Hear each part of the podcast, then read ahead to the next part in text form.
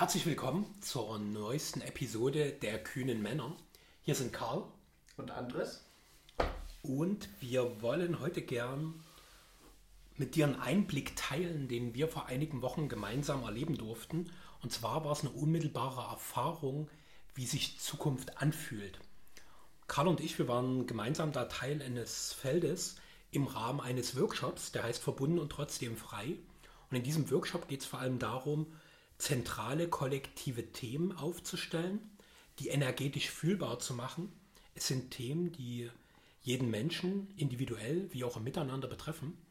Und im Rahmen dieser energetisch kollektiven Aufstellung war Karl, ohne dass er es wusste, die Zukunft. Du hast die Zukunft repräsentiert und mich interessiert mal, wie ging es dir denn als Zukunft im Rahmen der ganzen Menschen? Wie hast du dich gefühlt und wie haben die anderen auf dich reagiert? Okay. Ähm, also es, es, ging schon echt faszinierend los, muss ich sagen. Ich habe ja die, die Rolle der Zukunft bekommen, ohne dass ich wusste, dass es die Zukunft ist. Und ähm, sofort ab dem Augenblick, als ich die bekommen habe von der Kursleiterin, ähm, hatte ich so ein, ein Kribbeln, so ein, so ein Drang zur Bewegung, zum, zum, zum Rumlaufen, zum Fröhlichsein. Ähm, ja, einfach zum, zum Lachen, zum Lächeln. Ich habe die anderen angeguckt, musste lachen, warum auch immer. ähm, die waren dann auch kurz, ja, cool, lächeln wir. Es ist schön. Ähm, es hat ein gutes Gefühl gegeben, aber nur ein kurzes, ähm, weil die Leute im Raum konnten nicht lange mich angucken, konnten nicht lange in meinem Feld sein, ähm, was ich ja, gut verstehen kann, weil ich auch mitbekommen habe, was die für, für noch Probleme haben in sich, mit sich, mit anderen.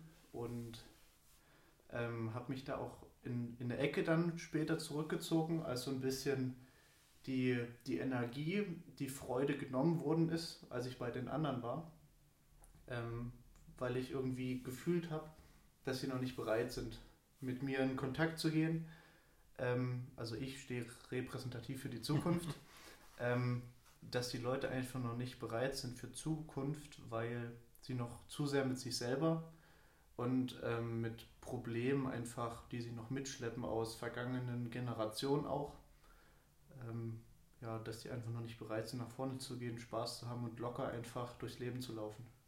Also das ist mir echt aufgefallen und ich hatte Angst. Also mich hat es richtig erschreckt, als dann die beiden Frauen angefangen haben zu schreien. Also ich habe noch nie eine Person so krass schreien hören. Das hat mich echt ähm, erschreckt und auch ein bisschen mitgenommen dann. Deswegen, ich habe mir die Ohren zugehalten, wollte das alles gar nicht, ähm, gar nicht mitbekommen.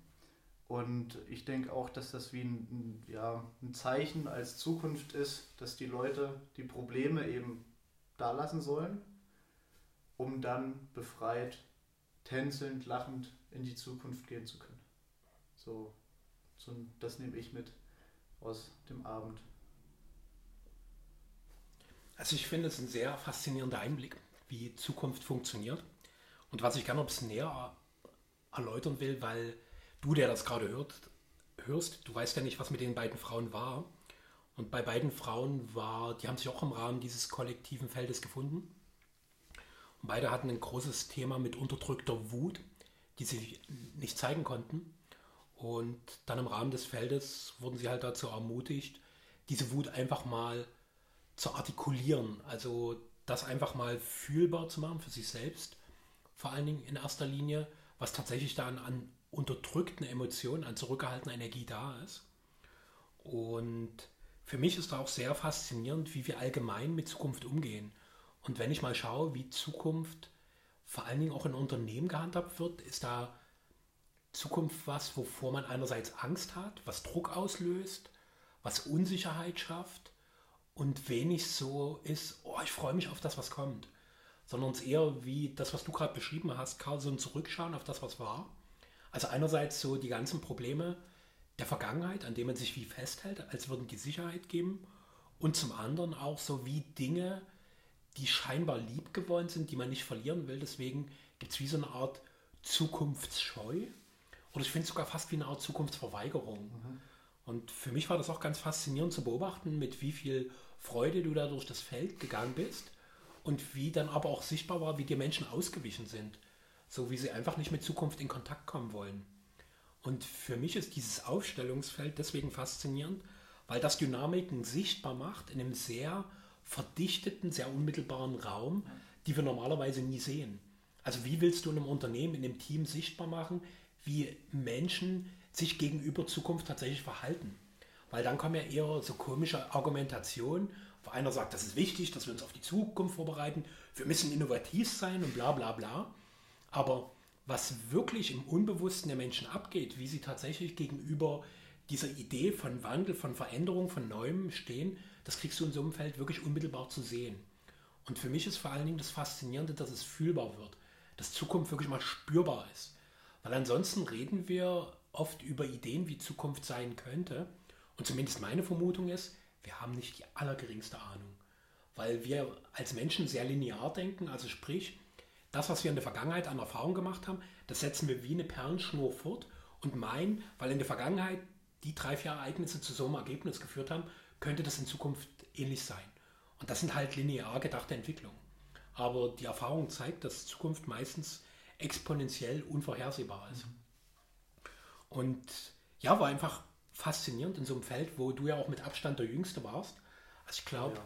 die nächst jüngste Teilnehmerin, die war, also du bist 19, die war, glaube ich, knapp über 30. Mhm. Und ich fand das halt auch sehr cool, dass du auch in so einem Feld mit dabei bist, so als junger Mensch. Weil wenn ich gucke, wann ich zu, ich nenne es mal Seminaren und Formaten gegangen bin, wo es um tiefere Aspekte des Menschseins ging, war ich schon deutlich älter als du. also das finde ich sehr cool und das ist für mich auch wichtige Zukunftsarbeit. Ja, ich fand, es war ja auch mein erstes Mal, ähm, weil ich ja einfach gucken wollte, was da eben so abgeht in so einem Raum, in so einem Energieraum. Ähm, und das Ganze nur von Erzählungen mal gehört habe ähm, und mir das nicht wirklich vorstellen konnte, wie das eben in so einem Energiefeld abgeht, ähm, wie die Leute dann sind, vielleicht anders als sie sonst sind, ähm, eine Energie haben und repräsentativ eben für etwas Größeres stehen als das Individuum, was ja selber sind. Und in dem Raum ähm, mit den ganzen älteren Leuten, ähm, das war am Anfang schon ein relativ komisches Gefühl, ähm, weil ja alle vermeintlich mehr Erfahrung hatten, mit sich selber reiner waren oder sein sollten, theoretisch. Aber ich dann gemerkt habe, das ist gar nicht so. Die Leute, die haben Zweifel mit sich selbst, die hatten Probleme mit sich selbst und mit anderen, ähm, schleppen Probleme mit, mit denen die noch nie was zu tun hatten. Also bei der einen Frau kann ich mich noch erinnern, da ging es um die Oma, äh, dass da irgendwas vorgefallen ist, ohne dass es wirklich was mit ihr direkt zu tun hatte und dennoch irgendwie so, ein, so eine Hemmung dann da war bei ihr. Und das einfach mitzukriegen, dass sowas geht, also dass sowas im Menschen drin ist und in der Entwicklung diesen Mensch behindert. Und ähm, ich finde das total cool, dass dann sich Leute auch trauen, ähm, diese, diese Entwicklungsstörung eben zu beseitigen, zu bekämpfen, ähm, rauszulassen, ähm, daran zu arbeiten, dass es eben weggeht, um sich dann eben später der Zukunft widmen zu können und eben ähm, frei von der Vergangenheit zu sein und was ganz Neues vielleicht auch machen können. Und äh, ich denke, das ist auch wichtig, dass das in die Unternehmensköpfe reinkommt, dass man die, die alten Muster, die alten Werte ähm, vielleicht auch mal komplett über Bord wirft, um dann eben was ganz Neues entstehen zu lassen, damit wirklich Zukunft geschehen wird. Also ich glaube, das ist ganz wichtig, dass, dass da irgendwas passiert. Ich mag das auch noch ein bisschen übersetzen in diese Unternehmenswelt, weil für mich bedeutet das, wenn ich jetzt so zugehört habe, dass Menschen vor allen Dingen erstmal mit ihren tieferen Prägungen in Kontakt kommen, weil die oftmals komplett Weiterentwicklung und somit auch Wachstum entgegenstehen. Und ich selbst war ja nun wirklich in sehr, sehr vielen unterschiedlichen Unternehmen durch die Projekte, die ich gemacht habe und habe immer wieder gesehen, erstens, wie unsicher man Zukunft begegnet, dann wie man immer wieder versucht, eine Sicherheit für die Zukunft zu etablieren, indem man klare Ziele definiert. Das ist unsere Vision, das sind unsere Ziele, das ist der Marktanteil, den wir haben wollen. Und das kam aber immer nur so aus dem Verstand. Und ich habe auch immer wieder erlebt, dass diese zusammengedachten Ziele, die so sehr rational irgendwie logisch waren, dass die nie Kraft entwickelt haben. Dass da nie eine Kraft kam, die die Menschen wie magisch in Richtung Zukunft gezogen haben, sondern es wurde dann eher anstrengend, mühevoll oder diese Ziele haben sich sehr schnell verloren, weil sie einfach keine wirklich tiefere Energie hatten. Und das, was mir jetzt auch mehr und mehr bewusst wird, dass ja in Unternehmen sind ja Menschen, die schon ganz viel erlebt haben und die ganz viele Prägungen in sich tragen.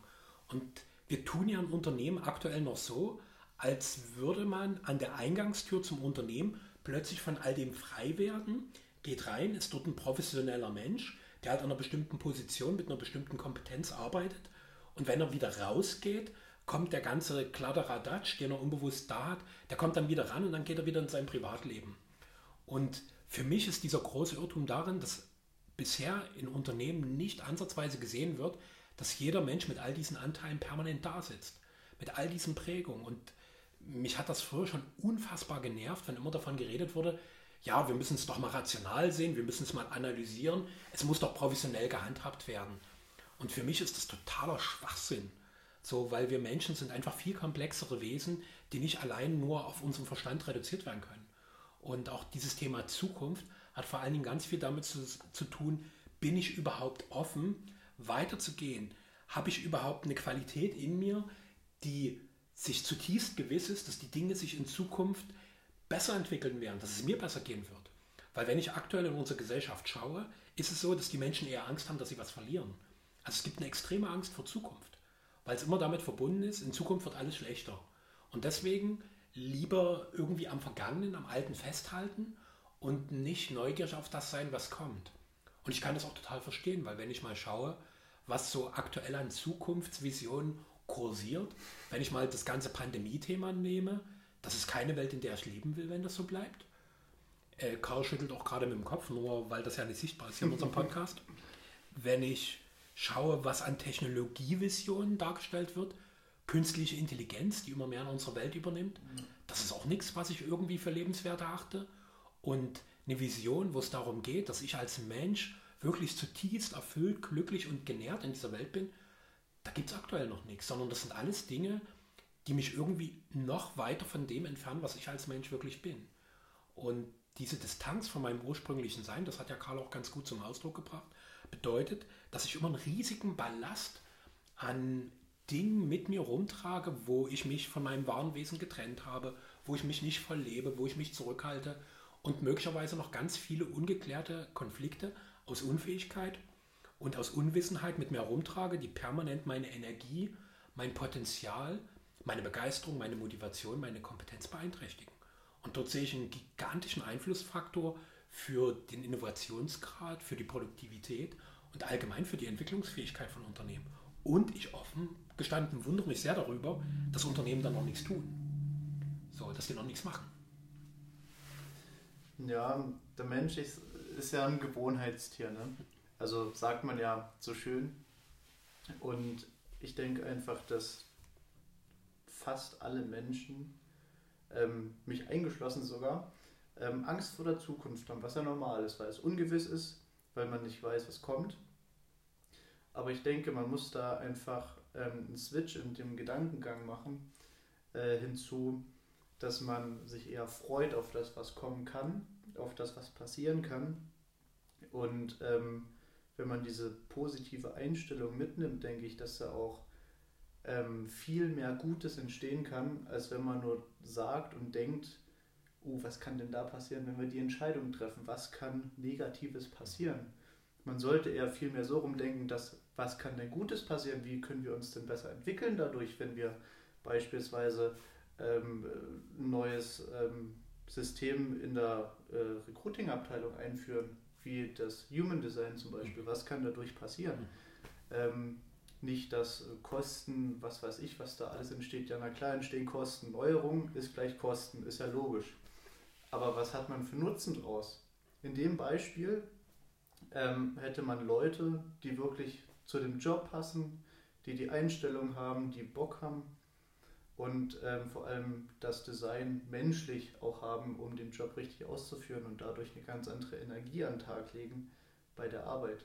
Und dadurch wird natürlich die Produktivität gesteigert, dadurch dann wahrscheinlich der Umsatz erhöht oder was auch immer im Unternehmen. Und ähm, dadurch hat das Unternehmen einfach eine viel stärkere Wirtschaftlichkeit als jetzt, wenn man einfach gehemmt auf Arbeit kommt, wenn man keinen Bock auf Arbeit hat, ähm, weil man nur arbeiten geht, weil man Geld verdienen muss, wie schon gesagt. Ähm, da ist so viel möglich, wenn man kleine Sachen ändert. Also da ist ein Haufen Potenzial drin und man sollte positiv nach vorne gucken und nicht negativ. Dort mag ich ein bisschen intervenieren, weil für mich ist wichtig, dass alles Raum hat. Mhm. So, weil gerade in Richtung Zukunft in Unternehmen werden so eine Ziele oft von Führung ausgegeben und die dürfen nicht hinterfragt und denen darf auch nicht widersprochen werden. Weil es wie so ein, oh, dann stellt man vermeintlich die Autorität der Führungskraft in Frage. Und für mich ist aber gerade der Raum für, hey, ich bin begeistert von Zukunft und gleichzeitig bin ich skeptisch.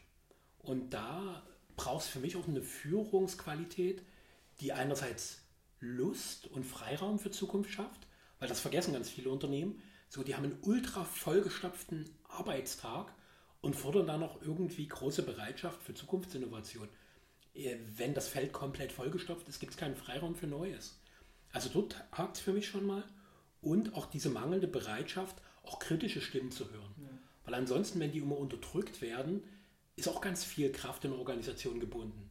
Und diese mangelnde Bereitschaft, sich auch mit Widersprüchen auseinanderzusetzen, finde ich, kann man auch gerade super in unserer gesellschaftlichen Situation betrachten, wo in einem öffentlichen medialen Diskurs sämtliche Gegenstimmen komplett rausgefiltert werden, wo es nicht hinterfragt werden darf, was da gerade der allgemeine politische Diskurs ist. Und das sehe ich total skeptisch. Und das ist auch was, was aus meiner Sicht Zukunft total blockiert. Mhm. Und dort, was es für mich als Führungsqualität braucht, ist zum einen Menschen, die einfach gut mit Zukunft in Kontakt kommen können, so wie Karl, der quasi jetzt mal fühlen durfte, wie es ist, Zukunft zu sein. Wie fühlt sich das an? Welche Energie setzt es in mir frei? So, wie beflügelt mich das? Was passiert auch, wenn ich mit anderen Menschen in Kontakt gehe? Also, wie wirkt sich Zukunft auf andere aus? Also, Führungskräfte, die so eine Qualitäten einbeziehen. Führungskräfte, die da auch Zukunft irgendwie vorhersehen können und ein Gefühl dafür entwickeln, was wird entstehen. Ja wirklich visionäre Menschen, die andere davon begeistern können. So, und wir sehen ja immer wieder, also obligatorisch bemüht werden da Steve Jobs und Elon Musk als die großen Visionäre unserer Zeit. Ja, das sind halt Menschen, die einfach Mut haben, ein größeres Bild von Zukunft zu kreieren und sich damit auch hinzustellen, das auch zu vertreten. Weil es braucht einfach Menschen, die für mich für Zukunft stehen. Es reicht nicht, wenn da irgendwo in einem Buch was steht oder in irgendeiner schlauen Leitlinie, die in jedes Büro reingehängt wird. Sonst braucht Menschen die Zukunft verkörpern.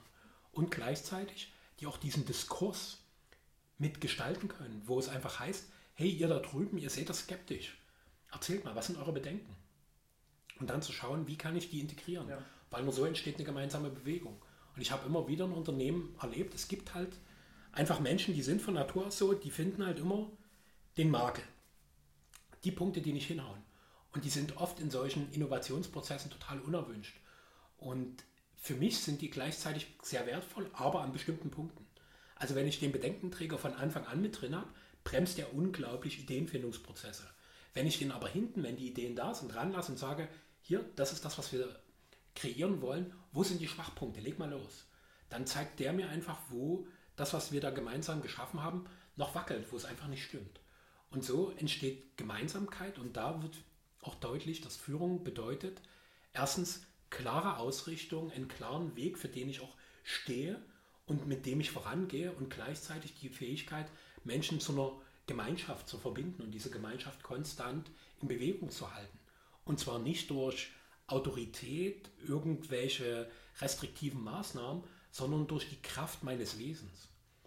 Und das sind ja auch Dinge, die Carlo und mich sehr beschäftigen. Also was ist einfach das, was Führung, Inspiration und Menschen wirklich zu größerem bewegen, was braucht das? Und das braucht halt, ja, einfach diese Offenheit, auch diesen Kontakt mit Zukunft, weil das ganze Leben ist Veränderung. Es wird nicht so bleiben, wie es ist. So, das Leben wird sich permanent nach vorn entwickeln. Und auch wir dürfen uns einfach dafür öffnen, dass dieser permanente Wandel eine unmittelbare Wahrheit des Lebens ist. Und auch eine unmittelbare Wahrheit für jedes Unternehmen. Und wir dürfen auch verstehen, wie sich so ein Wandel vollzieht. Der hat nämlich das Prinzip von Ordnung, Chaos, Ordnung. Bedeutet, dass nach einer bestehenden Ordnung eine chaotische Phase kommt, wo alles auseinanderfällt, damit es sich neu ordnen kann. Und aktuell gerade ist, ne? sind wir gerade in einer gigantischen Chaosphase. Und unsere These, wir sind noch mittendrin. Na klar, das geht auch noch, ein, ich denke, ein ganzes Stück weiter. Ähm, weil, naja, ich denke, Corona wird uns noch ein paar Jährchen begleiten, ähm, weil sich ja auch immer wieder neue, äh, hier, wie sagt man, Varianten und Mutanten bilden. Aber, naja, wir werden da schon aus der Asche, sage ich jetzt mal, auferstehen und da wird irgendwas Geiles, Großes entstehen, ähm, was gerade im Gang ist, was in der Entwicklung ist aber was eben noch Zeit braucht, auf jeden Fall, denke ich. Weil bis die ganzen alten Werte, Abläufe und ähm, ja, dieses Autoritätsgehabe in Unternehmen. Ich bin über dir, ich sag dir, wie es gemacht wird, mach das so. Das ist ja komplett falsch. So schränkst du ja die Leute, die in Anführungszeichen die Arbeiter, schränkst du ja komplett ein in ihrer Energie, in ihrem Tun, in ihrem Handeln, in ihrem Denken, ähm, weil sie die ganze Zeit gesagt bekommen, so nicht anders. Aber wenn, wenn sie halt andere Ideen, andere Wege, andere Möglichkeiten sehen, Kritik sehen an dem, wie sie es machen sollen, ähm, könnte so viel verändert, so viel verbessert werden, könnte so viel Innovation im eigenen Unternehmen entstehen, wenn man das Ganze eben nicht unterbindet, indem man einfach durch Autorität sagt, so nicht anders. Also das finde ich ein Riesenpunkt, den die, die Unternehmen verstehen müssen ähm, und die dann auch umgesetzt werden müssen, dass das sich verändert. Also so noch als kleiner Anschubspunkt. Ich mag mal zusammenfassen, so am Finale unserer Zukunftsepisode. Also Zukunft ist was, was viel Freude und Leichtigkeit in sich trägt. Zukunft ist was, was mit jedem gerne in Kontakt kommen will. Und Zukunft ist gleichzeitig auch was, was sehr offen im Kontakt ist. Und was einfach sieht, wie ängstlich, skeptisch und vorsichtig Menschen Zukunft begegnen. Und dass es genau dort Menschen braucht, die diese Verbindung zu dem permanenten Wandel, zu Weiterentwicklung, zu Fortschritt, die diese Verbindung so gestalten, dass Menschen sich auch dafür öffnen, dass sie einerseits sehen, okay, da ist nichts, was mich bedroht, sondern was mich beschenken und auf vielen Ebenen auch bereichern kann. Und gleichzeitig, wo meine Ängste, meine Sorgen, meine Zweifel auch gehört werden, dass es alles da sein darf. Dass ich als ganzer Mensch immer mehr und mehr in Richtung Zukunft wachsen kann. Weil die Erfahrung, die du ja auch beschrieben hast, ist, dass die Menschen da in diesem energetischen Feld bei verbunden und trotzdem frei ja so viele Dinge hatten, wo sie sich um sich selbst gedreht haben, wo überhaupt keine Offenheit Ja. für Neues, für Weiterentwicklung war. Und gleichzeitig gibt es ja diesen großen Wunsch, das ist so scheiße, wie es mir geht, ich will gern weiter, das hast du auch mitbekommen. Und dieses Hin- und Hergewacker zwischen, äh, ich bin immer noch um meine Probleme herumgekreist und habe eigentlich keinen Raum für Neues und gleichzeitig will ich es anders, ist halt was, was wir endlich lösen dürfen. Ja. Und das ist was, was jeder von uns in sich selbst beginnen darf und was wir gemeinsam beginnen dürfen. Und genau dafür brauchst kühne Männer, kühne Frauen, kühne Menschen. Genau. Dafür sind wir da. In diesem Sinne, bis bald. Bis bald. Tschüss.